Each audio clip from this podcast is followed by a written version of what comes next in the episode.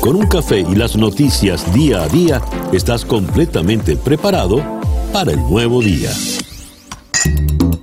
Día a día con César Miguel Rondón. A través de la 107.1 FM si estás en Miami. Y desde cualquier parte del mundo en todas nuestras plataformas digitales.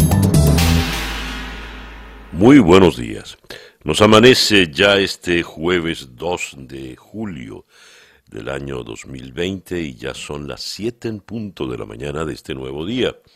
Está usted en la sintonía de Día a Día desde Miami para el mundo. Día a Día es una producción de Flor Alicia Anzola eh, para América Digital con Laura Rodríguez en la producción general, Mariel Sofía Rodríguez en la producción informativa, Jesús Carreño en la edición y montaje, José Jordán en los controles, con las presentaciones musicales de Manuel Sáez y Moisés Levi.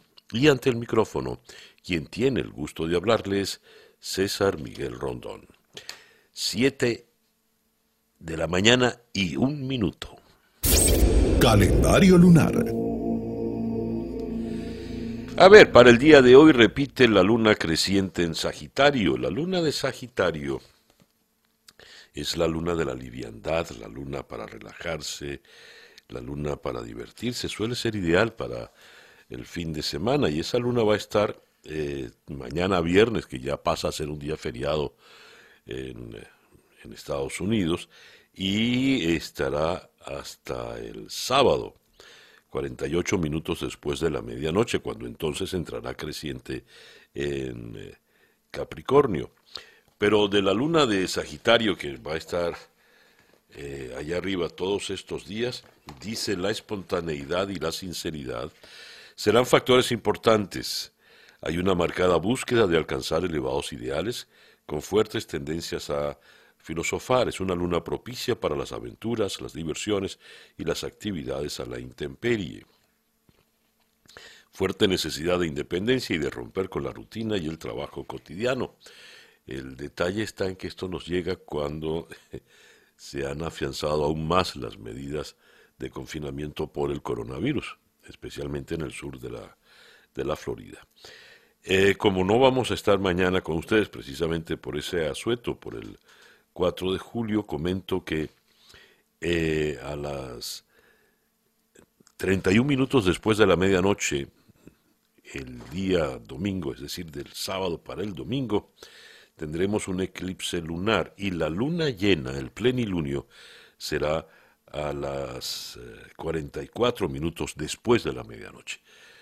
De manera que de sábado a domingo habrá una luna hermosísima allá arriba. Resumiendo por el día de hoy, luna creciente en Sagitario, Sol en Cáncer y Mercurio retrógrado, cuando nos amanece este jueves 2 de julio del año 2020. Y a las 7 y 3 minutos de la mañana, escuchemos ahora el reporte meteorológico en la voz de Alfredo Finalé. Buenos días, Alfredo. Hola, ¿qué tal César? Muy buenos días para ti, muy buenos días para todos los amigos que están en sintonía. Hoy es jueves, julio 2 del 2020. Ayer mucho calor, las máximas temperaturas quedaban entre 93 a 96 grados Fahrenheit. Miami llegó a 96 grados próximo a las 12 y 50 minutos de la tarde, quedando así 6 grados por encima de lo normal para esta época del año y a solo un grado de igualar la temperatura máxima absoluta para el inicio del mes de julio que databa del año 1995. El área de Broward quedaba en 93 grados, la zona de Palm Beach llegaba a 94 grados Fahrenheit. Hoy, bueno, pues te comento que el trópico se mantiene tranquilo a pesar de estar en plena temporada ciclónica. Vemos varias ondas tropicales transitar sobre el Atlántico hacia el oeste, pero sin potencial ciclónico. Se mantiene el centro de altas presiones secundario sobre el Golfo de México, manteniendo el control del tiempo local. En consecuencia, otro día parcialmente nublado, sobre todo desde el final de la mañana con actividad de lluvias y tormentas eléctricas en horas de la tarde de forma aislada, abarcando entre un 20 a un 30% del área. La mañana con vientos variables débiles y calma, luego en la tarde vientos de región sur-suroeste alcanzando en el mar hasta 10 nudos, olas de dos pies de altura, la bahía ligeramente movida. Para hoy, máximas que volverán a quedar entre 92 y 96 grados y el índice de calor se mantiene sobre 103 grados Fahrenheit. Próximos días, poco cambio. Se mantiene el mismo patrón propio del verano, cielos parcialmente nublados desde el final de la mañana con actividad aislada de lluvias y tormentas en horas de la tarde. Yo soy Alfredo Finale y les deseo muy buenos días. Muchísimas gracias, Alfredo. Alfredo Finales, el meteorólogo de nuestra emisora hermana, Actualidad 1040 AM.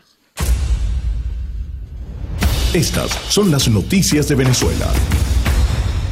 Comenzamos con una magnífica noticia y esta no está reseñada todavía en suficientes, por ejemplo en la prensa no está, en los medios no está, pero eh, la tenemos acá en primicia viene desde el Reino Unido. Juez británico dictamina que Guaidó puede acceder al oro de Venezuela en Londres. Es una pérdida importante para el régimen de Maduro. Leo la nota de la Deutsche Welle. Tras escuchar a las partes, el juez Nigel Tier ha concluido que el gobierno del Reino Unido ha reconocido inequívocamente a Guaidó como presidente interino constitucional de Venezuela y es por tanto la Junta del Banco Central de Venezuela, nombrada por él, la que tiene autoridad sobre las reservas. El gobierno británico reconoce al señor Guaidó en la capacidad de presidente constitucional interino de Venezuela, y en virtud de la doctrina de una única voz, la Corte debe aceptar esa declaración como inequívoca, escribió el juez en su decisión. Abogados indicaron que el Banco Central de Venezuela, en manos de Maduro apelará a la decisión de la justicia británica. Otra información, así lo reseña la agencia EFE, la Junta del Banco Central de Venezuela, nombrada por el presidente Nicolás Maduro, planea recurrir el dictamen emitido este jueves por el Tribunal Superior de Londres, que le impide acceder a las reservas de oro venezolano depositadas en el Banco de Inglaterra, ha confirmado el bufete de abogados Saiguala Company. En un comunicado, el bufete señala que al decidir que es la Junta ad hoc designada por el líder opositor Juan Guaidó la que tiene acceso al oro, el tribunal ha ignorado la realidad sobre el terreno de que es el gobierno de Maduro el que controla las instituciones del Estado en Venezuela. Esa es la reacción ya del régimen. Tengo acá la reseña del Financial Times eh, un tribunal del Reino Unido rechaza eh, la solicitud de Maduro de mil millones de oro venezolano que están contenidos en el Banco de Inglaterra. Y eh, están las declaraciones de la embajadora de Guaidó en el Reino Unido, Vanessa Neumann, quien dice es una victoria tremenda. El veredicto es una victoria para el pueblo de Venezuela y para el imperio de la ley. Eh, es una decisión fundamental. Vamos, como les comentaba sobre Alicia, primero a través de los, amigos a, los amigos que nos están eh, siguiendo con Instagram. Eh, más adelante vamos a conversar precisamente con la embajadora Vanessa Neumann, quien es la que artífice, pues, diplomáticamente de toda, de toda esta iniciativa. Bien, vamos a la prensa eh, venezolana. El diario El Universal en Caracas, pago de deuda a Rusia aumentará cinco veces a partir del año 2023. Moscú ha actuado como prestamista de último recurso para Caracas, proporcionando al menos 17 mil millones de dólares. El gobierno ruso divulgó los términos de una reestructuración de deuda acordada con Venezuela, que muestra que los pagos anuales de Caracas a Moscú se incrementarán cinco veces a partir del 2023. Según Reuters, los detalles se incluyeron en un proyecto de ley presentado para su ratificación a la Cámara Baja del Parlamento ruso, o Duma. Caracas tiene que pagarle, disculpen, a Moscú 133 millones de dólares al año desde el año pasado hasta el 2022 y la cifra va a aumentar a 684 millones de dólares anuales entre el 2023 y el 2026. Eh, por otra parte, el Consejo Nacional Electoral convoca para el 6 de diciembre las elecciones parlamentarias del 2020. Antes habían anunciado que subirán a 277 los diputados elegibles. Esto lo anunció Indira Alfonso, la nueva presidenta del CNE. Destacan caída de producción local de crudo por sexto mes consecutivo. La producción petrolera venezolana experimentó un importante descenso por sexto mes consecutivo en junio, evidenciando el deterioro de la industria a la par que las sanciones impuestas por el Departamento del Tesoro de Estados Unidos han impedido la concreción de exportaciones ante el desarrollo de la crisis sanitaria global, según reseña de Bloomberg. Bloomberg destacó que PDVSA anunció una reducción del 32% en la producción en junio, una merma de unos 200.000 barriles diarios respecto al mes de mayo. Esto en el diario El Universal de Caracas el diario 2001, también en Caracas, el Consejo Nacional Electoral autoriza campaña para noviembre. El Poder Electoral, designado por el TSJ, informó que las elecciones de la Asamblea Nacional se realizarán el 6 de diciembre. 52% de los diputados saldrán por lista. El COVID-19 se mantiene en alza. En Caracas se reportan 54 fallecidos. En Venezuela con 6.062 contagiados. El Nacional dedica su gran titular al tema electoral. La elección parlamentaria será en diciembre y probablemente sin oposición. Eh, estrenarán un nuevo sistema de repartición de curules, anunciaron las autoridades comiciales. En una declaración transmitida por la televisión estatal, la presidenta de este Consejo, Indira Alfonso, informó que los escaños de la unicameral Asamblea Nacional subirán de 167 a 277. Los principales partidos políticos de la oposición han dicho que no participarán en esas votaciones. Sin embargo, la funcionaria aseguró que 86 eh, organizaciones lo harán. Y eh, destaca también el diario El Nacional unas declaraciones del almirante Craig Fowler, el jefe del Comando Sur. Venezuela es un paraíso para el narcoterrorismo. Craig Fowler eh, afirmó que Venezuela es un paraíso gracias al régimen de Maduro. Venezuela se ha convertido en un paraíso, un paraíso para el narcotráfico, el narcoterrorismo y cualquier tipo de actividad ilícita destacó el apoyo de Centroamérica a las operaciones antinarcóticos que realizan en el Caribe. El reloj indica que en este momento ya son las 7 y 15 minutos de la mañana.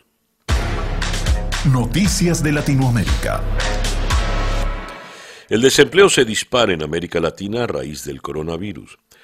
Algunos países latinoamericanos están observando impactantes cifras de desempleo mientras Naciones Unidas advierte que la pandemia ha provocado un aumento del hambre en la región. Las consecuencias de la pandemia se están sintiendo con más fuerza en América Latina, dijo el Programa Mundial de Alimentos, PMA de Naciones Unidas, en un comunicado. América Latina ha visto un aumento de casi el triple en el número de personas que requieren asistencia alimentaria y entre las comunidades urbanas de países de ingresos bajos y medios que están siendo arrastradas a la indigencia por la pérdida de empleos y una caída precipitada de las remesas. Cita textual. Millones de personas están sin trabajo en Brasil, Chile y Colombia que han intentado reabrir sectores de sus economías, pero se han visto afectados por infecciones de rápida propagación.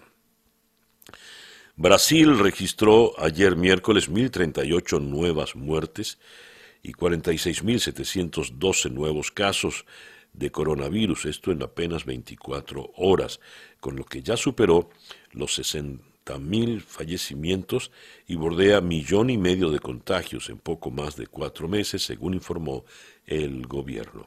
Colombia, por su parte, superó ayer los 100.000 casos de coronavirus y se acerca a los 3.500 muertos, según el boletín diario del Ministerio de Salud sobre la pandemia, que sigue desbordada especialmente en Bogotá, el Atlántico y otros departamentos de la región Caribe.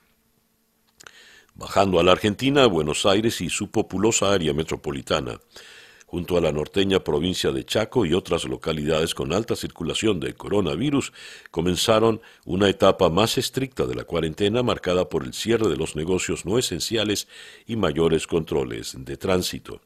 En esta nueva etapa, que en principio se prolongará hasta el 17 de julio, Todas las actividades comerciales volverán a cerrar sus puertas a excepción de las 24 consideradas como esenciales, entre las que se incluyen personal sanitario, fuerzas de seguridad, trabajadores públicos, prensa y trabajadores de la industria alimentaria. Uruguay se queda sin canciller un día antes de asumir la presidencia de Mercosur. Uruguay comenzará la presidencia semestral de Mercosur sin su canciller Ernesto Talvi después de que éste hiciera pública su renuncia al cargo sin querer ser un obstáculo, según dijo, para que el presidente Luis Lacalle Pou nombre a su sucesor. En Panamá, una de las naciones más golpeadas en América Latina por la pandemia en curso, lo más difícil está por venir, según alentó el presidente Laurentino Cortizo. En discurso por su primer año de gobierno, en el que defendió su administración transparente y pidió unidad para superarla. Soy el presidente y un ser humano más que enfrenta junto a los panameños la más profunda crisis sanitaria, social y económica que ha vivido nuestro país. No nos hemos rendido ni nos rendiremos, dijo Cortizo ante el Pleno de la Asamblea Nacional. En el Ecuador, el presidente Lenín Moreno aceptó que la corrupción no tiene límites tras destaparse un nuevo escándalo por la entrega ilegal de carnés de discapacidad a personas que se aprovecharon de los beneficios tributarios que la ley otorga a ese colectivo. Eh, México supera a España en el número de muertes por coronavirus. Eh, México reportó 741 nuevas muertes en las últimas 24 horas, lo que deja un total de 28.510 muertes. El número total de víctimas mortales en España era de 28.364. Y una información que ha caído pésimo allá en México. Un tuit de Beatriz Gutiérrez Müller, o Miller, la esposa del presidente de México, Andrés Manuel López Obrador, es decir, la primera dama, causó controversia. Un usuario de Twitter le preguntó cuándo atendería personalmente a los padres de niños con cáncer, a lo que la señora de López Obrador respondió, yo no soy médico, a lo mejor usted sí, ande, ayúdelos. Y luego hizo privada su cuenta. Caramba, un poquito intemperante la señora, ¿no? Cerramos en República Dominicana, que ayer reabrió bajo estrictas medidas sanitarias el turismo, paralizado totalmente desde mediados de marzo a raíz del cierre de fronteras. Los hoteles y aeropuertos dominicanos volvieron a recibir visitantes, unos pocos turistas locales y extranjeros, después de tres meses de cierre, y ha sido demoledor para el sector del que depende 8% del Producto Interno Bruto y 300.000 empleos directos. Recordemos que República Dominicana se prepara para elecciones presidenciales este próximo domingo 5 de julio. El reloj indica en este momento las 7 y 21 minutos de la mañana. Escuchas día a día con César Miguel Rondón. Eh, por supuesto vamos a tener nuestra conversación, vamos a ir a Londres para conversar con la embajadora Vanessa Neumann, embajadora designada por el presidente interino Juan Guaidó ante el Reino Unido, quien fue muy, hizo una labor muy importante, muy activa para que se lograse esa decisión del juez británico que niega, no le reconoce el poder a Nicolás Maduro y por lo tanto Maduro no puede poner su mano sobre el oro venezolano en el Banco de Inglaterra. Vamos a ir a Caracas para conversar con Feliciano Reina, presidente de la ONG Acción Solidaria, defensor de derechos humanos. La expulsión de la embajadora de la Unión Europea afectará el ingreso de ayuda humanitaria. Esto afectará a ONGs, instituciones hospitalarias que estaban contando con esa ayuda que venía de Europa. Eso lo vamos a abordar con Feliciano Reina. Vamos a ir a Washington para conversar con Enrique Perret. Él es internacionalista, experto en la relación México-Estados Unidos, director de US Mexico Foundation. El TEMEC, el nuevo tratado, entra en vigor. ¿Qué implica, después de 26 años de regir el comercio en la región, el Tratado de Libre Comercio de América del Norte, el antiguo TLCAN, pasa al nuevo acuerdo, el TEMEC? Y a propósito de ello será la visita de López Obrador, a lo mejor sin su esposa, a la ciudad de Washington. En Washington también vamos a conversar con el doctor Emilio Viano, investigador de la American University de Washington. Eh, el 72% de los rusos apoya la reforma para que Vladimir Putin siga en el poder hasta el 2036. Consolida un poder, pues, eh, prácticamente sin límites y después verá si sigue entre nosotros a ver cómo lo sigue alargando. El doctor Viano es experto en eh, Rusia. De Washington vamos a ir a Nueva York para conversar con la periodista de La Voz de América, Celia Mendoza. El presidente Trump amenaza con vetar el presupuesto de defensa si incluye una cláusula sobre cambios en las bases nombradas en honor a militares confederados. Y lo hace refiriéndose a la senadora Elizabeth Warren. Él llama a Elizabeth Warren Pocahontas, un mote que se considera racista en Estados Unidos, aunque la señora Warren es tan rubia, blanca y de ojos azules. En fin. Luego de la ciudad de Nueva York vamos a Panamá para conversar con el eh, criminólogo venezolano Fermín Marmoleón. Tarek William Saab anunció la desarticulación de una banda delictiva que se encargaba de contrabandear vehículos, en la cual estarían implicados funcionarios de las Fuerzas de Acciones Especiales, el FAES, de la Policía Nacional Bolivariana. Se trata de una organización criminal denominada Los Maléficos, que se dedica a apoderarse ilícitamente de vehículos en Colombia, Guayana Francesa, Brasil, Argentina, Bolivia y Ecuador. Y esos automóviles entraban en Venezuela. Y vamos a cerrar en Caracas conversando con eh, John da Silva, experto en temas comunicacionales, y con él vamos a tocar el boicot de los anunciantes a Facebook. La red social vive uno de sus momentos más delicados en los últimos años. Más de 200 empresas han anunciado que dejarán sus plataformas porque Facebook no hace lo suficiente por controlar los mensajes de odio.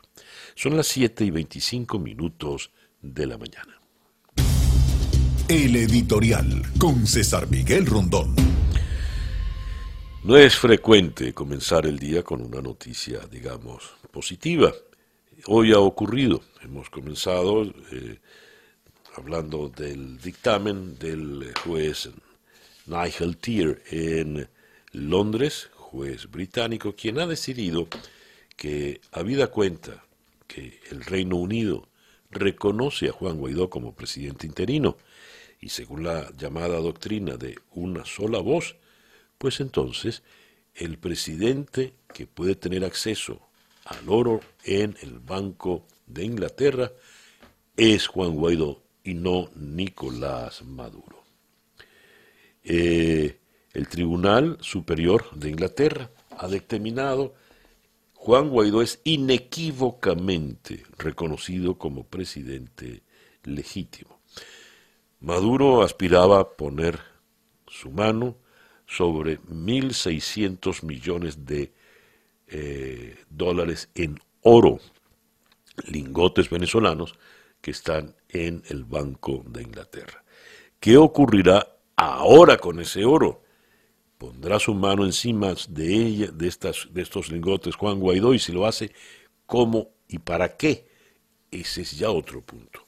Por lo pronto, Nicolás Maduro, el mismo que no escatimó insultos contra la Unión Europea y luego contra el Reino Unido, que se sumó también a las sanciones, aunque ya no pertenece a la comunidad, pues el mismo Nicolás Maduro, que profirió todos esos insultos, tiene ahora que apelar o ver qué hace. Sabemos que seguirá insultando. Aparentemente ni su cabeza ni la de su amigo Diosdado Cabello dan para algo más. Por lo pronto, ya veremos. Pero comenzamos con un buen día, con una buena noticia. El reloj indica en este momento 7 y 34 minutos de la mañana. Escuchemos ahora el coronavirus update en la voz de Juan Camilo Gómez. Buenos días, Juan Camilo. Buenos días, César Miguel. Hoy jueves 2 de julio amanecemos con más de 10.700.000 casos de coronavirus en todo el mundo que han dejado más de 516.000 muertos. En Estados Unidos tenemos más de 2.680.000 casos que dejan un total de 128.000 muertos. Y en Florida sumamos 159.000 casos que dejan un total de 3.650 fallecidos. Dios. Gracias Juan Camilo. Juan Camilo Gómez es nuestro compañero en la emisora hermana actualidad 1040 AM. El reloj indica 7 y 35 minutos de la mañana acá en día a día desde Miami para el mundo. Las noticias de hoy en Estados Unidos. Antes de entrar en la lectura de la prensa y las diversas informaciones, quiero comenzar con un video que está corriendo por las redes. es un, algo que aconteció hace, hace unos minutos, no hace mucho, en el aeropuerto de Miami. Una mujer tiene un enfrentamiento verbal con un, policía dentro del aeropuerto. La mujer eh, luce muy, muy alterada, se le acerca, le provoca. El policía pierde el control, le lanza un puñetazo feroz, violento a la cara. La mujer cae derribada y de inmediato el policía y otro policía que le acompañaban la derriban, la colocan boca abajo y la esposan. Hasta ahí llega el, el video que he podido ver. El detalle, la mujer es negra, el policía es blanco. Dios. Bien, vamos con las... Eh, eso acaba de, ocurrir en el Aeropuerto Internacional de Miami.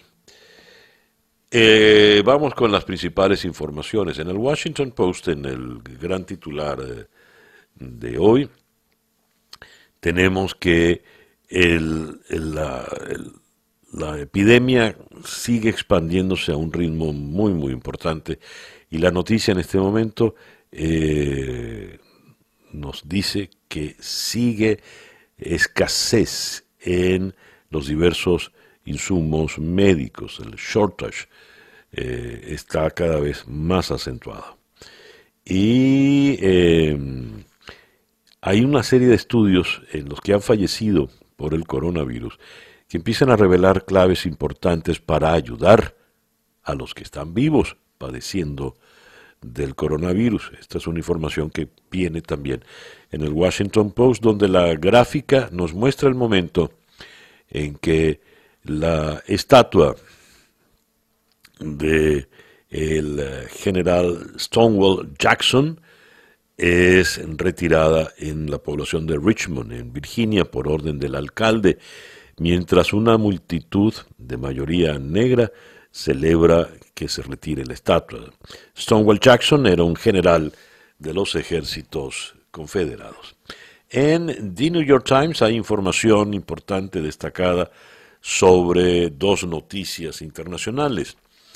La ley que permite una represión cada vez más cruel en Hong Kong por parte del gobierno chino y la situación del presidente Putin, que eh, se está garantizando poder gobernar hasta el 2036. Pero que ya que se habla de Putin, el The New York Times insiste en el tema de los pagos ah, por parte de los rusos a los talibanes para asesinar soldados americanos.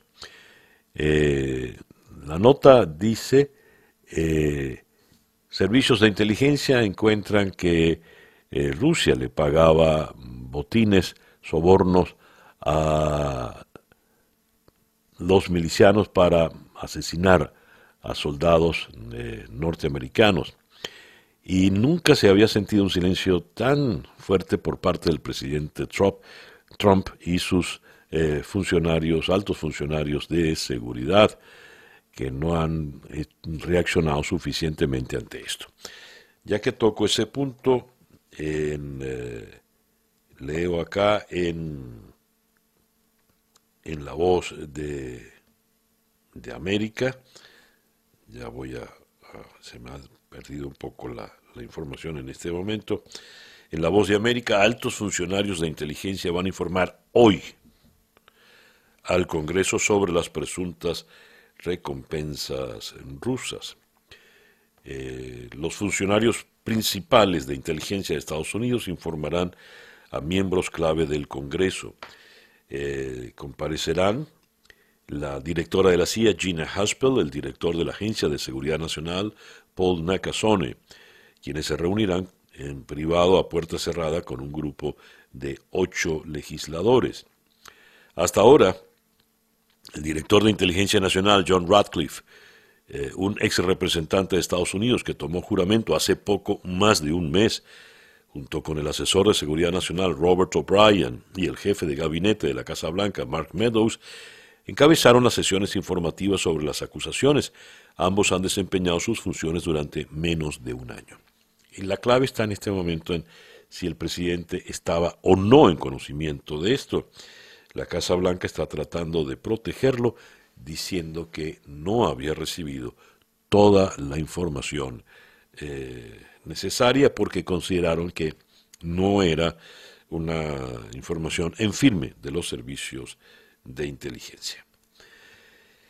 A ver, eh, otras informaciones que tienen que ver eh, con Estados Unidos, también en la voz de América, Estados Unidos busca evitar posible ola migratoria desde Centroamérica tras la pandemia. El golpe económico a la región podría generar una nueva ola migratoria desde Centroamérica.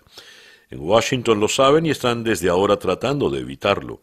Las autoridades estadounidenses también observan cómo se decidirá el futuro de Nicaragua el próximo año, cuando están previstas las elecciones presidenciales acerca de las que Estados Unidos tiene una meta clara, que estas elecciones sean libres y transparentes. Y tenemos el caso de la eh, soldado eh, Guillén.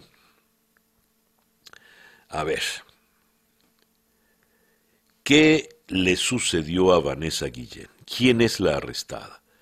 Las incógnitas que quedan por resolver en el caso de la soldada hispana. Con una mezcla de enojo y dolor, la familia de la soldado Vanessa Guillén clamó para que se dilucide qué sucedió con ella tras su desaparición en abril pasado en la base de Fort Hood, Texas, a la que pertenecía. Esto mientras esperan que las autoridades identifiquen los restos humanos hallados la víspera cerca del río León que creen corresponden a la joven de 21 años. Poco después de que la familia hablara en una conferencia de prensa, la Unidad de Investigaciones Criminales del Ejército confirmó que un soldado activo se suicidó cuando fueron a interrogarlo en, la en relación a la desaparición de Guillén. También informaron que una mujer esposa de un ex soldado de Fort Hood, fue arrestada por su presunta conexión en el caso. Y acá se preguntan, ¿Guillén fue acosada como asegura su familia? Desde hace semanas, la familia de Guillén y su abogada han afirmado que la soldado les contó que estaba siendo acosada por un superior dentro de la base. El 8 de febrero, Vanessa me confió que estaba muy preocupada porque estaba siendo acosada sexualmente por un sargento de la base. Me dijo que tenía miedo de denunciar lo sucedido porque nadie le creería. Eso lo dijo la madre de Vanessa, la señora Gloria Guillén. Otra pregunta importante. ¿De quién son los restos humanos hallados cerca del río León? La Unidad de Investigaciones Criminales confirmó eh, que fueron hallados restos descritos como parcialmente humanos cerca del río León en el condado Bell. Debido al exhaustivo trabajo investigativo realizado por agentes especiales del Comando de Investigaciones Criminales del Ejército, agentes regresaron a un área de interés cerca del río León en el condado Bell para hacer más trabajo de investigación en la búsqueda de la soldado Vanessa Guillén. Otra pregunta, ¿qué relación pudieron tener el soldado sospechoso que se suicidó y la mujer arrestada? En la mañana de ayer se abrió una arista en el caso cuando la unidad de investigaciones del ejército confirmó el suicidio de un soldado activo cuando las autoridades fueron a interrogarlo en relación con la desaparición de Guillén. Asimismo, precisó que una mujer, esposa de un ex soldado de Fort Hood, fue arrestada y estaba a la espera de la imputación de cargos. Un militar sospechoso está muerto tras quitarse la vida ayer en Killeen, Texas, y una civil sospechosa fue arrestada por los Texas Rangers en conexión con la desaparición de la soldado Vanessa Guillén.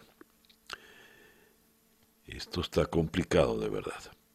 ¿Qué sucedió el 22 de abril cuando se le dio por última vez en un estacionamiento?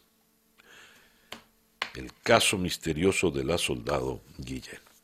Y cerramos la información en Estados Unidos con lo que será otra preocupación para el presidente Trump. La Corte, una corte en el estado de Nueva York, levanta la restricción al libro de la sobrina de Trump. Una corte de apelaciones de Nueva York allanó el camino para que una casa editorial distribuya un libro revelador escrito por una sobrina del presidente Donald Trump, a pesar de las objeciones del hermano del mandatario. La División de Apelaciones de la Corte Suprema del Estado de Nueva York dijo que decidió levantar la restricción que un juez impuso un día antes a Simon Schuster, eh, la editorial, la cual fue bloqueada eh, para que no se distribuyera el libro Too Much and Never Enough, How My Family Created the World's Most Dangerous Men. Traducido al castellano, demasiado y nunca suficiente, como mi familia creó al hombre más peligroso del mundo. Un libro de Mary Trump, la sobrina del presidente. Siete y cuarenta y seis minutos de la mañana. La información del mundo día a día. A ver, tenemos acá, Alemania asume la presidencia de la Unión Europea y le advierte al Reino Unido. La canciller Angela Merkel dijo que las negociaciones han avanzado poco y que un Brexit sin acuerdo afectaría duramente a una economía ya dañada por el coronavirus. La presidencia rotatoria de la Unión Europea quedó a partir de ayer en manos de Alemania. Su canciller Angela Merkel aprovechó un discurso en el Parlamento alemán para lanzar una advertencia sobre el Brexit señalando que existe un riesgo real de que no haya acuerdo, un escenario que debilitaría aún más una economía ya muy golpeada por la pandemia del coronavirus. Francia decidió retirarse temporalmente de la operación de seguridad marítima de la OTAN en el Mediterráneo hasta que se obtengan respuestas a sus solicitudes sobre sus fricciones con Turquía, dijo el Ministerio francés de Defensa. Y Francia rechaza entregar a José Ternera por delitos de lesa humanidad.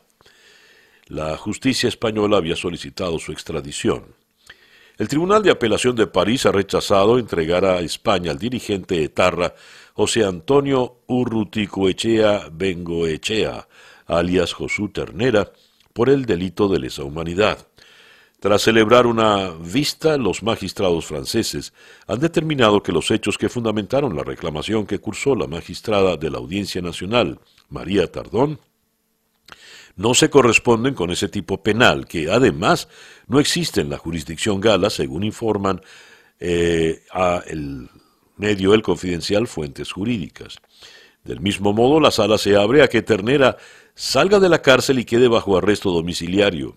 Un estudio de viabilidad determinará si se usa un brazalete electrónico para controlar eh, sus movimientos. El primer ministro británico Boris Johnson ha avanzado que su gobierno planea ofrecer una vía para que hasta cerca de 3 millones de hongkongueses puedan vivir en el Reino Unido y más adelante adquirir nacionalidad británica. Unos 350.000 hongkongueses que ya cuentan con un pasaporte para nacionales británicos de ultramar, así como otras 2.600.000 personas residentes en la antigua colonia británica, podrán vivir en el Reino Unido durante un periodo inicial de cinco años. Y el Reino Unido convocó al embajador chino por la polémica ley de seguridad para Hong Kong. El gobierno británico considera que la ley supone una grave violación de la declaración conjunta. Eh, y tenemos que empresas y hospitales en el Reino Unido se están preparando ya para una segunda ola del coronavirus. Hablando de la situación de Hong Kong, al menos 370 detenidos dejó en Hong Kong la manifestación del primero de julio, fecha en que eh, se conmemora su regreso a la soberanía china y en la que miles de personas se congregaron para protestar por la nueva ley de seguridad que Pekín ha promulgado para el territorio semiautónomo, según informó la policía local. Hay abundante información en la prensa norteamericana de las manifestaciones del día de ayer. Yendo a Rusia, la reforma constitucional rusa que permite al presidente Vladimir Putin optar por otros dos mandatos y allanar el camino para su posible permanencia en el poder más allá de 2024, obtuvo el apoyo del 77,92% de los ciudadanos en el plebiscito del día de ayer, según informó la Comisión Electoral rusa.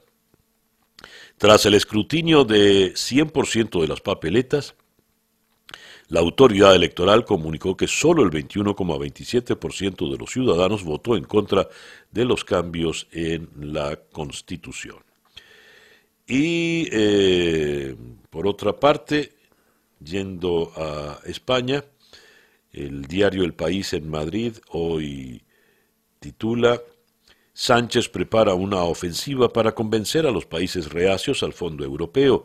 Planea viajes a Alemania, Holanda y Suecia para allanar la cumbre.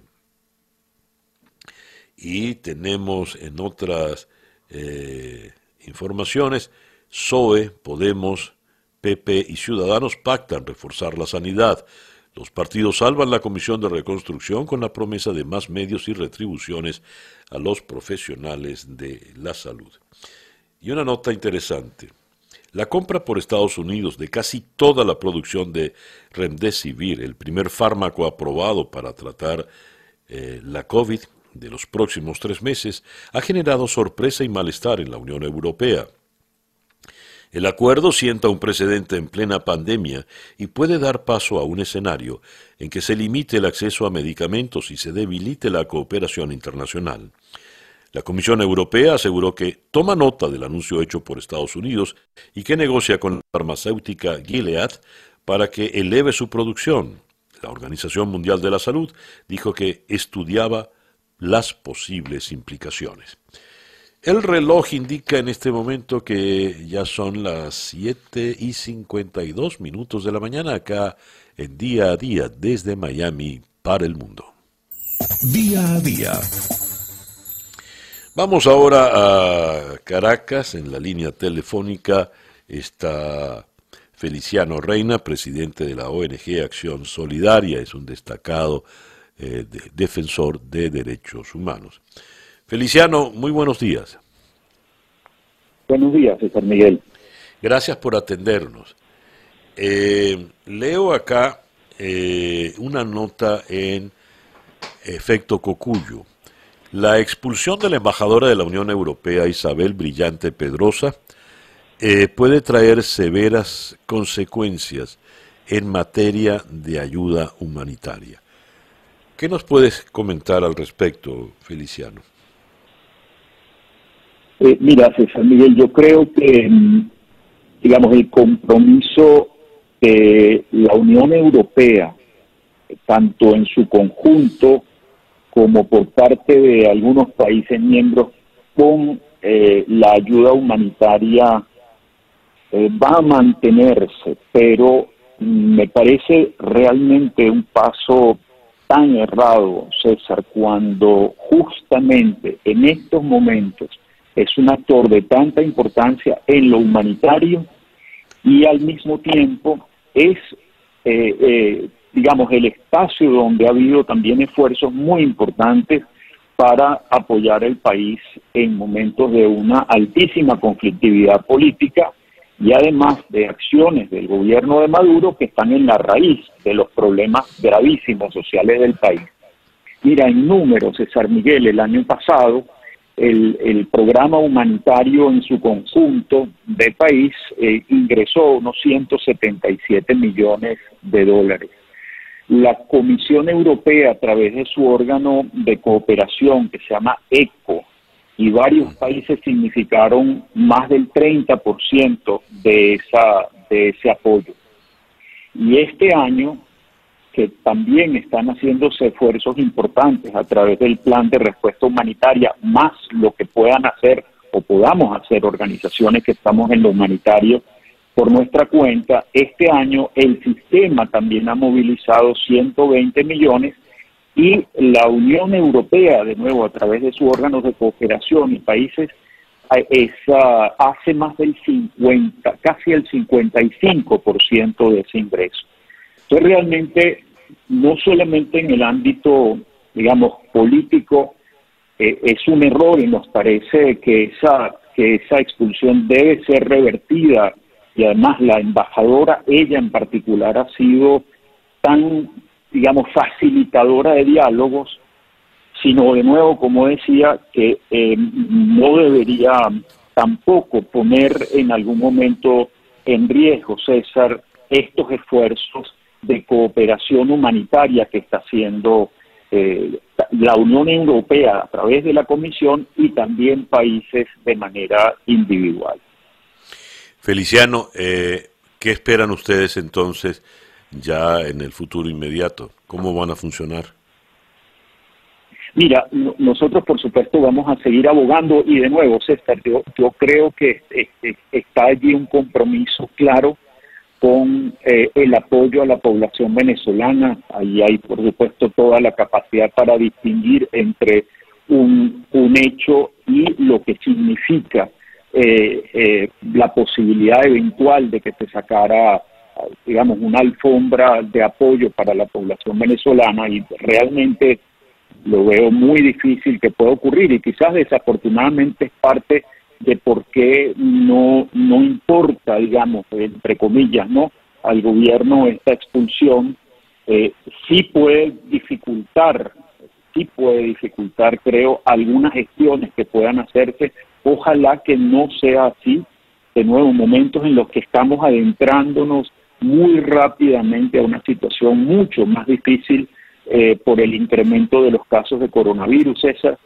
Pero eh, también, fíjate, por ejemplo, cuando en 2015, César, que todavía no había una documentación adecuada y que la reclamamos de Naciones Unidas sobre la situación humanitaria en Venezuela, ya la agencia ECO, que es su agencia de cooperación humanitaria, estaba documentándola y fue la primera que movilizó recursos para que hubiera esfuerzos entre, por ejemplo, Organización Panamericana de la Salud, la Federación Internacional de la Cruz Roja, con nosotras organizaciones locales de Cerniel. Yo espero que no que no sea un obstáculo de ninguna manera para el trabajo humanitario. Bueno, ojalá sea así. Feliciano, muchas gracias por atendernos en esta mañana. Gracias a ti, César Miguel. Feliciano Reina es el presidente de la ONG Acción Solidaria, un destacado defensor de derechos humanos. Y hablando de derechos humanos y de Venezuela, la señora Michelle Bachelet, la alta comisionada de Derechos Humanos de Naciones Unidas, acaba de presentar su nuevo informe eh, sobre Venezuela. Según el informe que recién ha presentado la señora Bachelet, existe un patrón de detenciones arbitrarias, torturas y desapariciones forzadas en Venezuela preocupa el patrón de detenciones arbitrarias, violaciones a las garantías del debido proceso, así como alegaciones de torturas y desapariciones forzadas en Venezuela, que fueron documentadas en la actualización del informe. Es una cita textual. Las decisiones del Tribunal Supremo de Justicia del régimen de Maduro interfieren en la organización interna de dos de los principales partidos políticos de oposición y disminuye la posibilidad de procesos electorales creíbles y democráticos en Venezuela. Otra cita textual. La señora Bachelet también señaló la preocupación ante las altas cifras de muertes de jóvenes por parte de las fuerzas de seguridad en Venezuela. Advierte que su oficina documentó 38 casos de hombres jóvenes presuntamente ejecutados entre mayo de 2019 y mayo del 2020. Dijo textualmente Bachelet, documentamos la detención de líderes políticos, periodistas, sindicalistas, profesionales de salud y personas que protestaban por servicios públicos.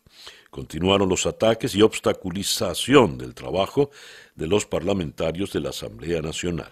Cita textual. De esta manera, la señora Bachelet, disculpen por favor, insistió en la preocupación de la organización por el hecho de que los venezolanos sigan, comillas, padeciendo violaciones a sus derechos económicos y sociales debido a los bajos salarios, altos precios de los alimentos y persistentes carencias de los servicios públicos. Cita textual. La alta comisionada advirtió que su oficina en Venezuela siguió documentando restricciones al espacio cívico y democrático con violaciones a la libertad de expresión y al derecho a la información. Finalmente, Bachelet reiteró su llamado en favor de una negociación política inclusiva, basada en derechos humanos y en la restitución de los derechos públicos. Dijo textualmente, Además, indicó que su oficina en Venezuela se encuentra dispuesta a contribuir en estos esfuerzos. Fuerte, contundente, el nuevo informe actualizado que acaba de presentar. Esto ocurrió hace minutos allá en Ginebra. De manera que hoy le han venido dos golpes muy duros al régimen de Maduro desde su vilipendiada Europa. Primero la decisión del juez británico, quitándole el oro y o negándole el derecho al oro en el Banco de Inglaterra y ahora el informe de Michelle Bachelet. El reloj indica 8 y 6 minutos de la mañana acá en día a día desde Miami para el mundo y desde Miami vamos ahora directamente a la ciudad de Londres, donde en la línea telefónica está la embajadora designada por el gobierno interino que preside Juan Guaidó ante el Reino Unido, la señora Vanessa Neumann. Vanessa, muy buenos días, muy buenas tardes para ti. Muy buenos días, un placer estar contigo hoy. Imagínate, un día histórico. Vanessa, en primer lugar, porque sé que mucho de la decisión de hoy obedeció, tuvo que ver con todas tus gestiones diplomáticas, en primer lugar te felicito. Y como venezolano te lo agradezco. Y como venezolano te lo agradezco. Ahora, eh, una vez que tenemos esta decisión del juez, del juez Tier, Nigel Tier, eh, ¿qué ocurre? Ok. Bueno, gracias. Uh, quiero quiero uh, resaltar que esto es una victoria para los venezolanos, para el pueblo venezolano. Es una decisión sin precedente, no solo en Venezuela, pero Reino Unido, pero mundialmente. Nunca ocurrió un, una decisión así. Lo que significa, básicamente, eh, judicialmente, lo que significa la decisión, el fallo, es que inequívocamente, o sea, sin titubeo, la Corte Británica uh, reconoce a, el presidente interino Juan Guaidó como presidente constitucional interino de Venezuela. Eso resuelve todos los casos jurídicos que, estén, eh, que están en, eh, en el Reino Unido y todos sus bienes nacionales. Ah, entonces, eso también no sabemos, pero debería, por la importancia del, precedente legal, impactar en otras cortes. Eso no depende de mí, eso depende de las cortes, quiero estar claro, pero sería, sería previsible que digamos. Ahora, jurídicamente el proceso es el siguiente. Ya los abogados de Maduro inmediatamente dijeron que van a apelar. Ah, ellos tienen 21 días para ah, registrar su apelación tienes que ir a registrarlo en la corte. La corte lo tiene que aprobar tu, tu, apelación porque tú tienes que montar un argumento que tú tienes algún fundamento. No puedes decir no me gustó la decisión, tú tienes que encontrar algún fundamento jurídico, ¿no? me, me, imagino, no se sabe, pero depende de la corte, pero me imagino que por el caso por el caso ser tan importante, uh, den un poquito de, de, de, espacio ahí. Y entonces esperamos esos 21 días a ver. Si se, si se da la apelación, iría a la Corte Suprema. Uh, sin embargo, es, uh, como vuelvo y repito, la decisión de la Corte, eh, que fue es una decisión escrita, pues de 41 páginas, Ah, es larga, pero muy clara y es inequívoca. Entonces, ah, vamos a ver. A ver, Vanessa, hay algo interesante. Dice el juez Tier que, eh, según la doctrina de una sola voz, si eh, el Reino Unido reconoce solo a Juan Guaidó como el presidente constitucional interino, entonces toda la institucionalidad británica debe ir por esa sola voz. Por lo tanto, él solo reconoce al presidente Guaidó. En el alegato del bufete Saiwala, eh, que son los abogados del régimen de Maduro, ellos alegan en la primera reacción que eh, la decisión ha ignorado la realidad sobre el terreno y la realidad sobre el terreno es que el gobierno de Maduro es el que controla las instituciones del Estado venezolano. Esto ya no sé si tenga un peso eh, eh, jurídico, pero en todo caso es una declaración política eh, por la calle del medio. ¿Qué, impresión, ¿Qué impresión te merece este argumento, Vanessa? No, excelente, excelente pregunta, César Miguel. Mira, primero que ah, obviamente, uh, obviamente, ah, excelente pregunta, porque eso básicamente no entra al juego. O sea, básicamente no entra al juego en que no está en las reglas de la argumentación que entraron en la consideración. El tema de que quién, uh, quién está, uh, uh, qué está pasando dentro de Venezuela es, es un tema aparte. Y ese fue el, el segundo tema de, del litigio, ¿no? Uno es reconocimiento y el otro es los estándares. Esa, Um, ese análisis escrito por los abogados de Maduro uh, eh, invita a la Corte Británica a pasar a decisiones jurídicas sobre procesos internos a Venezuela. Es una violación de la soberanía.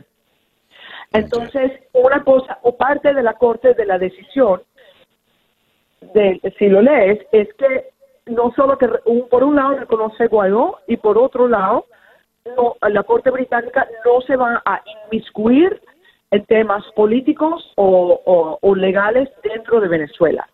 Por eso, si aceptas a, la, legitimidad de Guaidó, aceptas las decisiones de él. Um, y eso es y, punto y aparte. Y eso es, eso es lo que dice la decisión de la Corte. Entonces, este tema de, uh, de, de de invitar a la Corte Británica a analizar lo que está pasando dentro de Venezuela es exactamente exactamente en contra de lo que se ha decidido que son los parámetros jurídicos. Es una invitación a, violar la soberanía nacional. Vanessa, pasando a otro punto, asumamos que la apelación de los abogados de Maduro no prospera y la decisión del juez Tier queda en firme. ¿Qué ocurre entonces con el oro que está en el Banco de Inglaterra? Bueno, eso depende del presidente, depende del Banco Central, ah, de la Junta Directiva del Banco Central ad hoc, uh, que queda reconocida como, ah, como la, la, organización que tiene esa decisión, pero me imagino, depende, pero me imagino que se quedará resguardado. Tengan en cuenta que esto es una reserva nacional, está ahí para la defensa del futuro de Venezuela.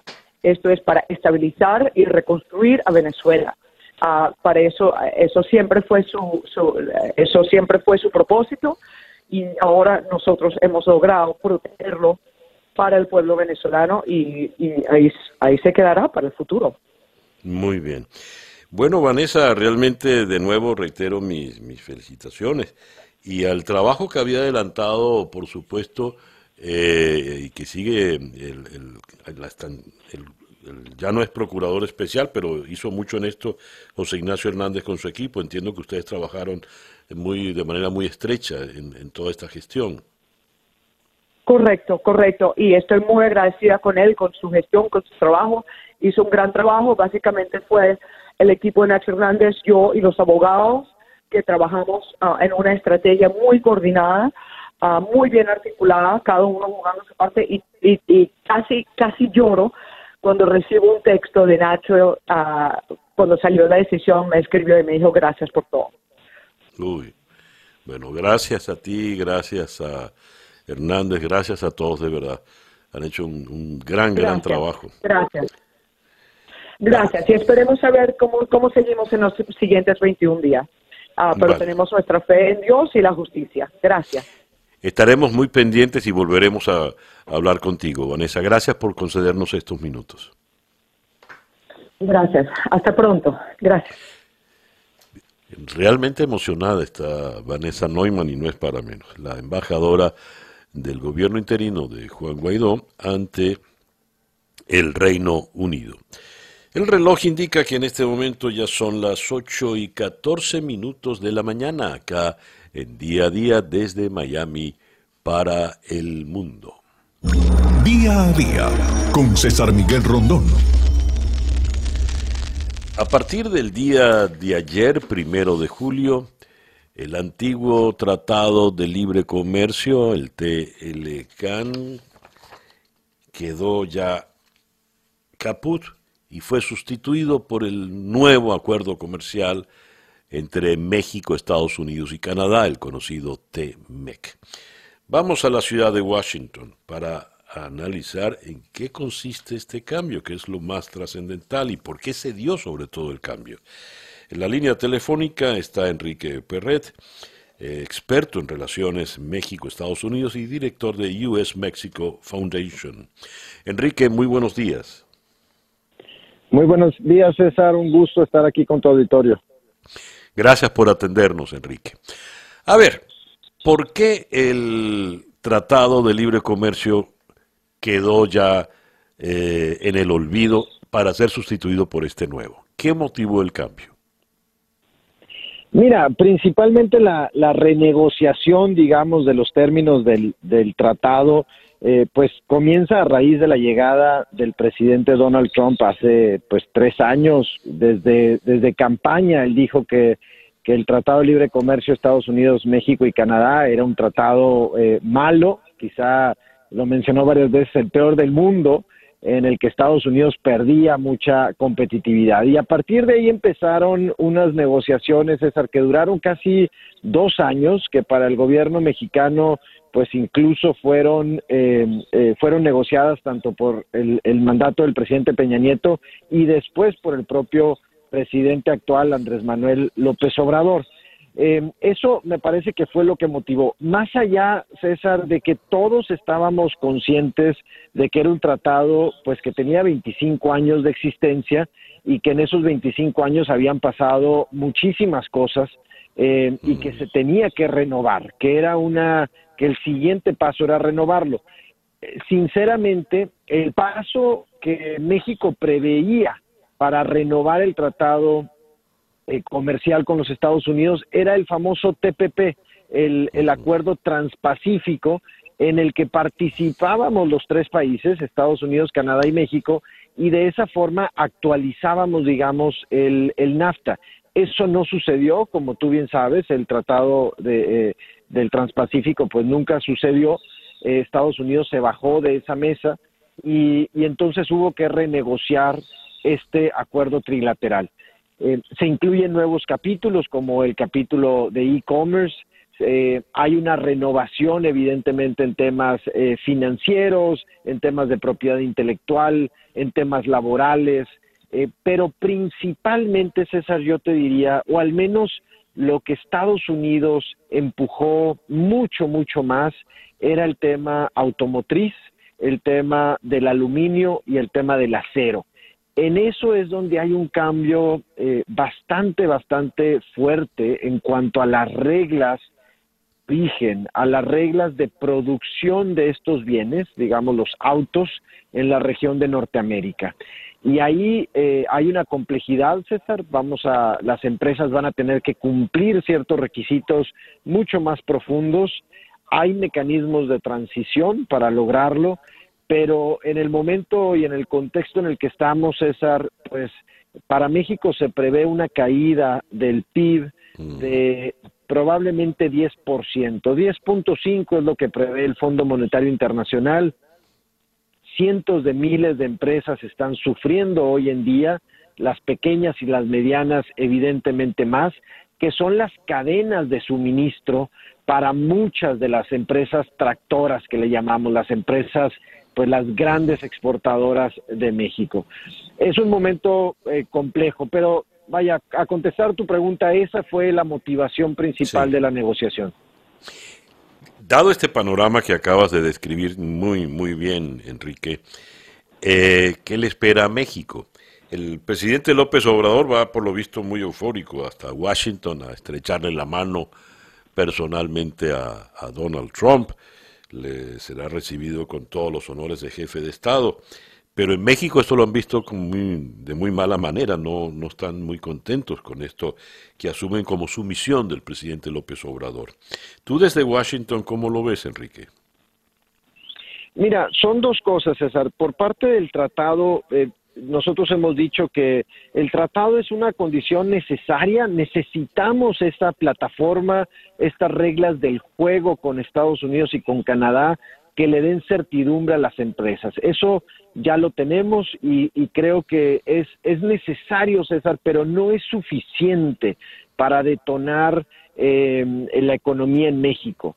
No es lo mismo la llegada de un tratado de libre comercio hace 25 años en donde pues los aranceles bajaron drásticamente, llegó muchísima inversión al país para producir bienes de capital, el valor eh, el valor humano eh, que se le inyectaba a través de los años a las a estas manufacturas eh, fue exponencial. Hoy hoy ya no va a suceder eso, César. Hoy lo que vamos a hacer con este USMCA o el TEMEC es administrar el comercio, pero ya no va a ser una explosión, digamos, eh, porque eso ya sucedió en el pasado. La reducción de aranceles ya no, ya no existe, ya estamos en los niveles más bajos de aranceles.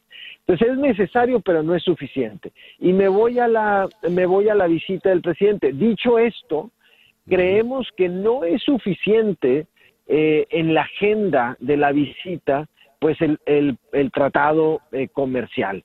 Creemos que se deben de abordar muchos otros temas. Y ahí la, la, gran crítica, César, evidentemente viene por, por el lado, pues, demócrata, evidentemente, por el lado político electoral, el contexto en el que está Estados Unidos, la visita de un presidente eh, de cualquiera, pero en este caso, pues, del, del país vecino, eh, además con, con, un antecedente, recordarás tú que el presidente Peña Nieto recibió en la, en la Casa Oficial de México, aún siendo Donald Trump candidato a la presidencia, eso fue sumamente criticado por, por México, eh, por la población mexicana, y, y, pues ahora es un poco lo mismo, se, se ve esta visita como un apoyo a, a la persona de Donald Trump, eh, a pesar de que hay muchos temas, César, yo, yo soy de los que estoy a favor de las reuniones presidenciales, puesto que eso detona ciertos trabajos del gabinete, ciertos trabajos de la gente de abajo, ¿no? Los mandatos de los presidentes después terminan siendo realidad en las políticas públicas de quienes nos toca operarlos. Pero creemos que no es el momento correcto. Ojalá y la visita, todos queremos que salga bien la visita, Sabemos cómo es el presidente eh, Donald Trump. Creemos que, como decimos los mexicanos, esa película ya la vimos. Eh, ya sabemos qué va a pasar y no nos va a gustar lo que va a pasar. Así es. Enrique, muchísimas gracias por atendernos en la mañana de hoy. Gracias a ti, César, y a tu auditorio. Muy buenos días. Enrique Perret es eh, director de US Mexico Foundation. Foundation, perdón, desde la ciudad de Washington. El reloj indica 8 y 23 minutos de la mañana. Sintonizas día a día con César Miguel Rondón. Y nos quedamos en Washington para conversar ahora con el doctor Emilio Viano, quien es investigador de la American University de Washington, es un experto en lo que tiene que ver con Rusia. Y eh, muy buenos días, eh, doctor Viano, gracias por atendernos. Muy buenos días, gracias por la invitación. Doctor Viano, el, el 73% de los rusos ha apoyado el referendo para eh, lograr esa reforma constitucional que le va a permitir al señor Putin estar en el poder hasta el 2036. A ver, ¿qué significa esto, doctor Viano? ¿Qué le queda a Putin por delante? ¿Cómo va a ser ahora el juego ruso? Bueno, claramente es una victoria contundente para, eh, para Putin.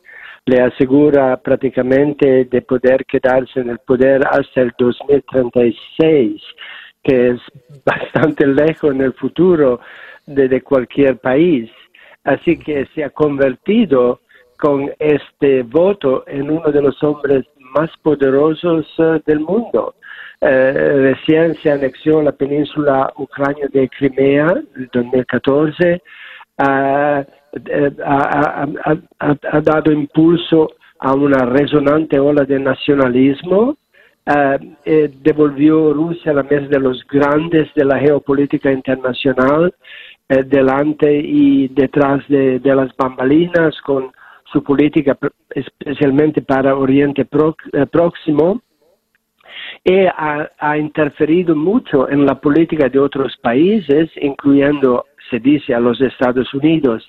Así que mientras que está viviendo el peor momento de popularidad en su país, por la incertidumbre eh, particularmente económica, eh, las sanciones eh, de los Estados Unidos que han hecho la economía muy anémica, ha ganado esta batalla política para garantizarse el poder.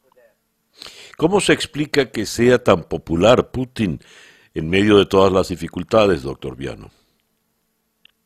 Bueno, yo, yo pienso que, lo que lo que lo que ha pasado es que Putin ha explotado mm, muy hábilmente, digamos, primero la fragmentación de la oposición, porque no es fácil oponerse a Putin en Rusia.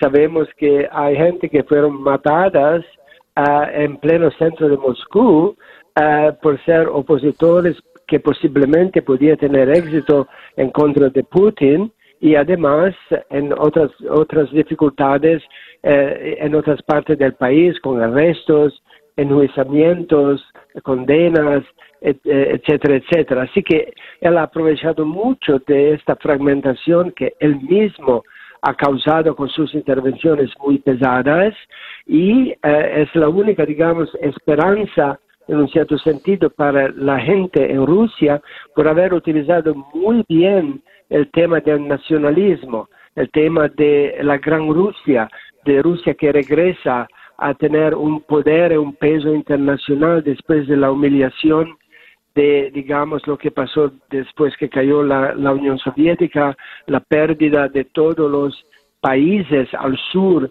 eh, de Rusia en lo que podemos llamar Asia y también eh, la, las sanciones de los Estados Unidos y de otros países de la, de, digamos, del Occidente. Así que él ha explotado mucho eh, esto. Eh, se ha convertido en un líder que más tiempo ha estado en el poder en la historia moderna de Rusia.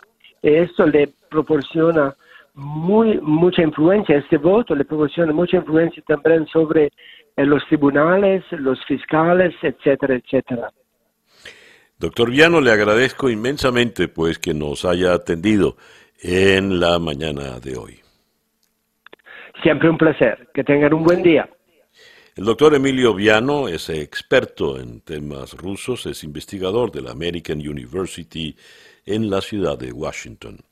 El reloj indica que en este momento ya son las 8 y 34 minutos de la mañana.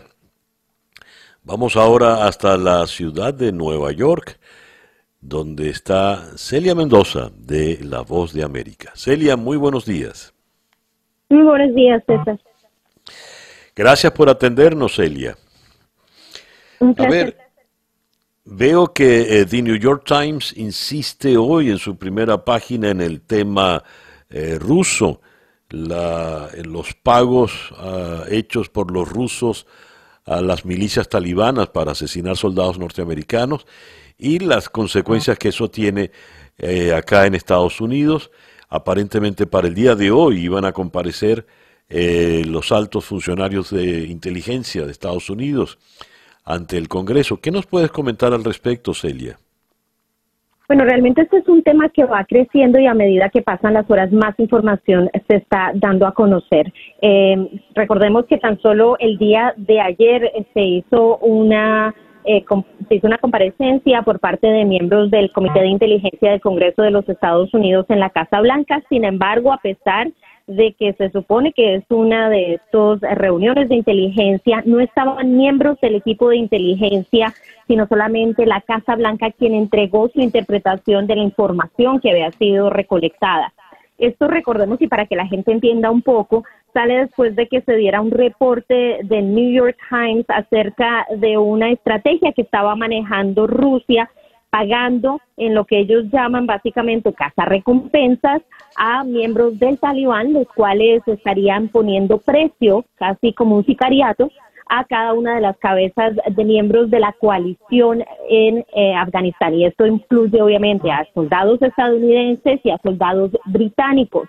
Esto que revela el New York Times se da supuestamente en su fase inicial información que habría sido recolectada por inteligencia y que se habría presentado en febrero de este año en el documento de resumen de información que se entrega eh, escrito al presidente. El presidente, después de que esta información sale por el New York Times, asegura que no estaba enterado de esta información. La Casa Blanca y su portavoz redobló esta información, eh, pero lo que hemos venido escuchando a medida que pasan los días es que todo esto se empezó a generar desde el 2019 y que hay mucha más detalles e inclusive se está investigando un ataque que se dio en abril de este año en el que soldados estadounidenses marinos habrían muerto en un ataque que podría estar relacionado eh, con esta supuesta acción de Rusia en términos de las recompensas. Ahora, la Casa Blanca y la portavoz, eh, Kelly McEnany, ha dicho que la inteligencia que se había recolectado mm, ah, tenía, no era verificable por completo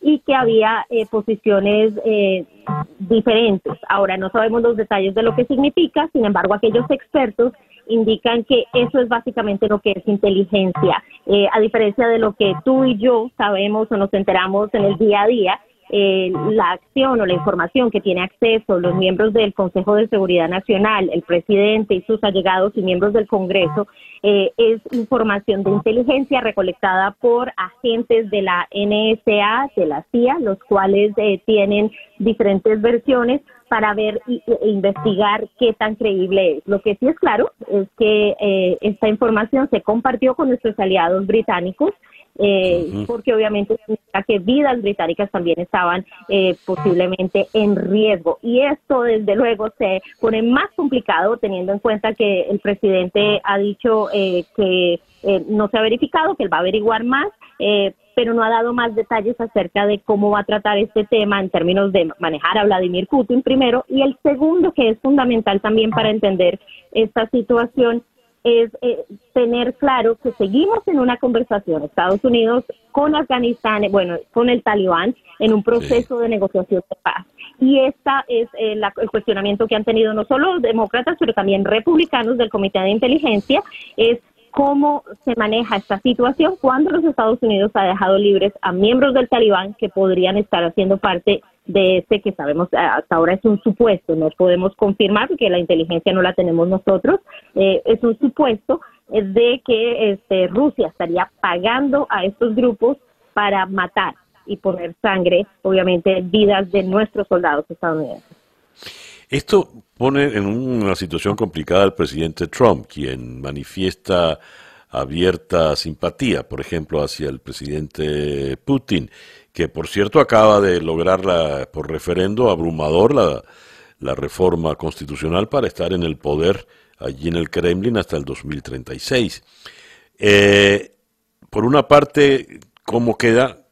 Porque si alguna eh, situación es hostil, agresiva contra Estados Unidos, es, es esta decisión de asesinar los soldados vía los talibanes. Y por otra parte, eh, como dices, hay conversaciones de Estados Unidos con, los, con el talibán, Pero mi pregunta fundamental en este momento es, luego de escucharte, Celia, ¿es que acaso la Casa Blanca no confía en los informes de seguridad que le presentan, los informes de inteligencia que le presentan sus propios organismos?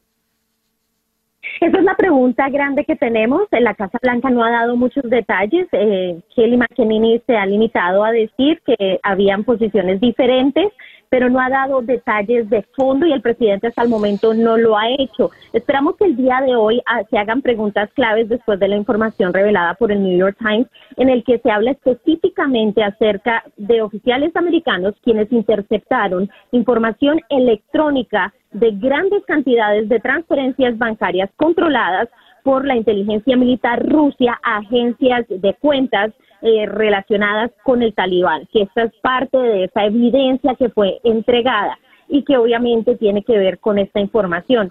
Algo que sí hemos visto es un rechazo completo y absoluto por parte de la portavoz de la Casa Blanca a los reportes publicados por el New York Times. Y esto es lo que crea un poco de desazón por parte no solamente de los medios, eh, a la larga los medios eh, enfrentan sus consecuencias, pero por parte del pueblo estadounidense y de líderes demócratas y republicanos en el Capitolio de los Estados Unidos, y es el hecho de que en vez de eh, hacer una declaración abierta en contra de Rusia, en contra de Putin o averiguar si es necesario hacer una investigación o inclusive poner un poco en pausa los procesos de negociaciones que se están trabajando con Afganistán en este momento o pausar la posibilidad de invitar a Vladimir Putin al G7 como ya lo hizo el presidente y ayer mismo Mike Pompeo, el secretario de Estado, reiteró esa posibilidad.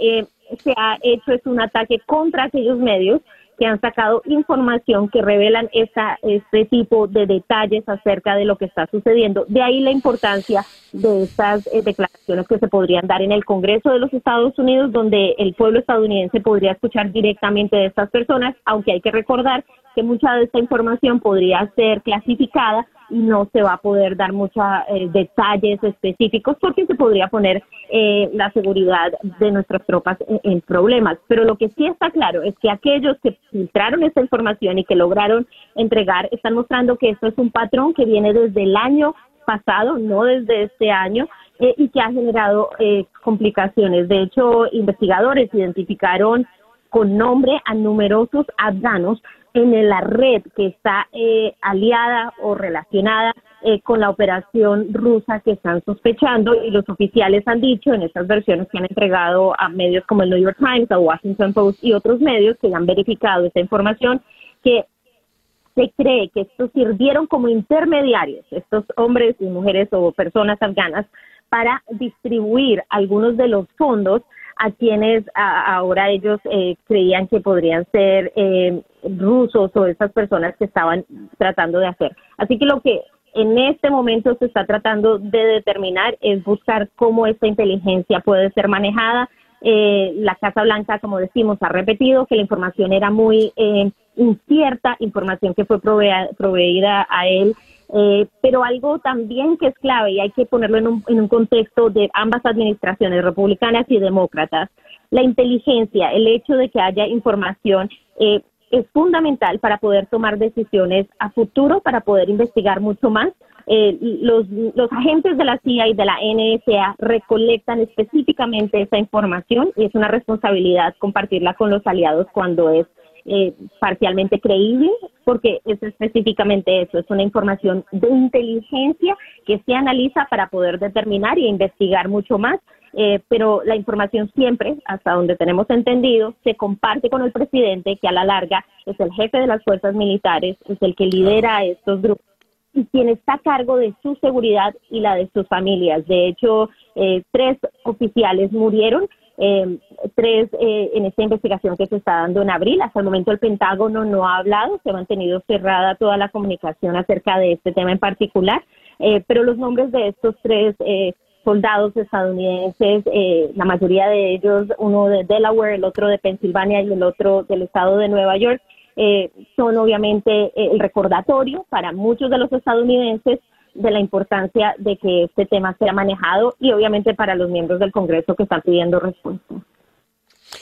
Celia, muchísimas gracias pues por atendernos en la mañana de hoy. Gracias a ti. Celia Mendoza, de La Voz de América, desde la ciudad de Nueva York. Son las 8 y 45 minutos. Día a día. Y de la ciudad de Nueva York vamos ahora a la ciudad de Panamá, donde está el abogado y criminólogo venezolano Fermín Mármol García. Fermín, gracias por atendernos en la mañana de hoy. Muy buenos días. Buenos días, César Miguel. Para mí un placer estar contigo y con todo tu equipo. Fermín, el jefe del Comando Sur de los Estados Unidos, el almirante Craig Fowler, ha definido a Venezuela como un paraíso para el narcoterrorismo. Venezuela se ha convertido en un paraíso, un paraíso para el narcotráfico, el narcoterrorismo y cualquier tipo de actividad ilícita. ¿Qué nos puedes comentar al respecto, eh, Fermín, por favor? Ciertamente, César Miguel, Venezuela es el epicentro del crimen organizado transnacional desde hace muchísimo tiempo. La Organización de Naciones Unidas, eh, a través de los informes contra las drogas, reseña Venezuela de manera consuetudinaria a partir del año 2010. Me recuerdo que uno de los informes contra las drogas se estableció que el 51% de los cargamentos de cocaína que anualmente eh, llegaban a la Unión Europea partían de puertos oficiales y clandestinos de Venezuela. Eso realmente eh, fue un hallazgo eh, muy contundente de la Unión Europea y Venezuela realmente estaba siendo monitoreada por las distintas agencias del orden a nivel de la Unión Europea y una profunda desconfianza de trabajar eh, eh, instituciones como Interpol eh, con Venezuela. Paralelamente a ello, Venezuela venía también siendo monitoreado por eh, el refugio del de, el alto mando del Ejército de Liberación Nacional y de la FARC desde el territorio venezolano y las expresiones de beligerancia que estas dos organizaciones terroristas tenían eh, por parte del de, el gobierno eh, revolucionario. Eh, todos esos hechos eh, han, han, han, llevado a Venezuela a sitiales muy negativos en temas de tráfico ilegal de drogas, eh, extracción de minerales preciosos, por supuesto que también el tráfico de personas, tráfico de armas y municiones. Y, y eso eh, nos ha empobrecido, nos ha llevado al retraso y nos ha aislado internacionalmente. Eh, esto no es nuevo, eh, se ha profundizado y, y, y es muy lamentable que un país que fue el ejemplo de democracia, que fue el ejemplo para fundar policías de investigación criminal en Centroamérica, eh, hoy sea un país que realmente las agencias de la ley, las agencias del orden, no desean eh, trabajar con Venezuela por una, una profunda desconfianza y una ruptura, eh, bueno, de pactos internacionales, una profunda ruptura de, de, tratados y, y bueno, y de transparencia, ¿no? Ahora, cuando una persona de la importancia del jefe del Comando Sur, eh, como lo es el almirante Faller, hace una afirmación como esta, ¿qué se espera? Porque no es una mera declaración. No, yo estimo que lo, lo que se está buscando es un concierto internacional eh, para que los países de Latinoamérica sean menos pasivos hacia la real amenaza que representa el crimen organizado que está enquistado y que tiene como epicentro de operaciones Venezuela. Yo, yo estimo que, que los Estados Unidos de América, más allá de los apoyos silenciosos de otros países, hay un apoyo realmente en, el discurso público, hay un apoyo realmente en acciones eh, que conlleven a, bueno, a propiciar el rescate de la República, el rescate de, de, la división de poderes y la democracia en Venezuela. Yo estimo que no es poca cosa eh, la continua eh, exposición por parte de, instituciones como el Departamento de Justicia, el Departamento de Estado, el Comando Sur. Eh, la agenda Venezuela está en primer orden, sin lugar a dudas, en el alto gobierno federal de los Estados Unidos de América eh, estimo que, que es un tema prioritario eh, para la seguridad y defensa nacional de los Estados Unidos de América. Yo, Yo no creo que sea poca cosa, al contrario, siento que es un tema que, que, que no va a pasar desapercibido, no solo por ser un año electoral, sino es parte ya de una agenda que, que en ese caso eh, al menos pareciera compartir los demócratas y los republicanos. Fermín, muchísimas gracias pues por atendernos en la mañana de hoy. No, César Miguel, el, gusto es mío y siempre a tu disposición. Muchísimas gracias al eh, destacado abogado y criminólogo venezolano Fermín Mármol García. 8 y 50 minutos de la mañana. Sintonizas día a día con César Miguel Rondón. Y de la ciudad de Panamá vamos ahora a la ciudad de Caracas, donde en la línea telefónica está John da Silva, CEO del grupo M Venezuela, Mindshare Wavemaker Mediacom, un experto en la comunicación digital. Eh, John, muy buenos días. Buenos días, César, ¿cómo estás? Saludos para ti, para la audiencia y para el equipo de producción. John, eh, gracias por atendernos. Queremos conversar contigo a propósito de la situación difícil, incómoda por la que está pasando Facebook. ¿Por qué un par de, eh, creo que ya son casi 200 empresas de envergadura además, Unilever, eh, Coca-Cola, en fin, grandes anunciantes han decidido retirarse de Facebook. ¿Qué hay detrás de esto? Es importante saber, eh, César, que eh, cerca del 6% nada más del impacto en la facturación tienen estos anunciantes en Facebook. Es decir, Facebook es una compañía donde sus grandes inversores son pequeños individuos que compran publicidad a través del mundo, es decir, personas como tú, como yo, que compran un post patrocinado en Facebook o en Instagram, por lo cual el impacto real en el negocio no pasa del 6%, pero en la bolsa sí tiene un impacto muy significativo porque eh, ha caído 7% la acción solamente en estos días, en las últimas semanas, lo cual tiene un impacto muy, muy importante y la decisión que toman las marcas tiene que ver porque la plataforma Facebook no les garantiza que su marca esté exhibida alrededor de mensajes de odio y esto en el contexto, sobre todo en Estados Unidos, donde estamos viviendo el contexto situacional sobre después de, la situación de George Floyd y, el Black Lives Matter y también sobre eh, la búsqueda de odio y derechos de igualdad en la diferencia de género. Entonces, a la plataforma, en la plataforma no poder eh, separar este tipo de contenidos con este tipo de mensajes, las marcas están diciendo, ok, hasta que tú no me puedas resolver esto, yo no voy a estar. ¿Por qué, César? Porque es importante saber que Facebook es una plataforma, no es un medio como tal. Entonces, el control editorial de los contenidos no lo tiene el medio, lo tienen los individuos. Entonces Facebook o sea, no tiene control sobre lo que allí se dice. Entonces, al no tener control, las marcas le están pidiendo que tenga control. Y aquí entra otro problema. ¿Quién dice que es odio y que no es odio? ¿Cuándo se cuartea la libertad de expresión? ¿Cuál es la posición de Zuckerberg y Facebook? Ellos yo creo que sin duda van a, porque de hecho esto tiene también otra connotación que puede ser un poco la política. Twitter hace un par de semanas bloqueó algunos mensajes de, de, las, de la elección presidencial estadounidense del candidato presidencial Trump eh, asumiendo que esos mensajes eran de odio y cuando le preguntaron a Facebook, Facebook dijo, no, yo no voy a hacer eso. Entonces ahí fue donde empezó más o menos un poco el ruido y empezó el hashtag boycott Facebook.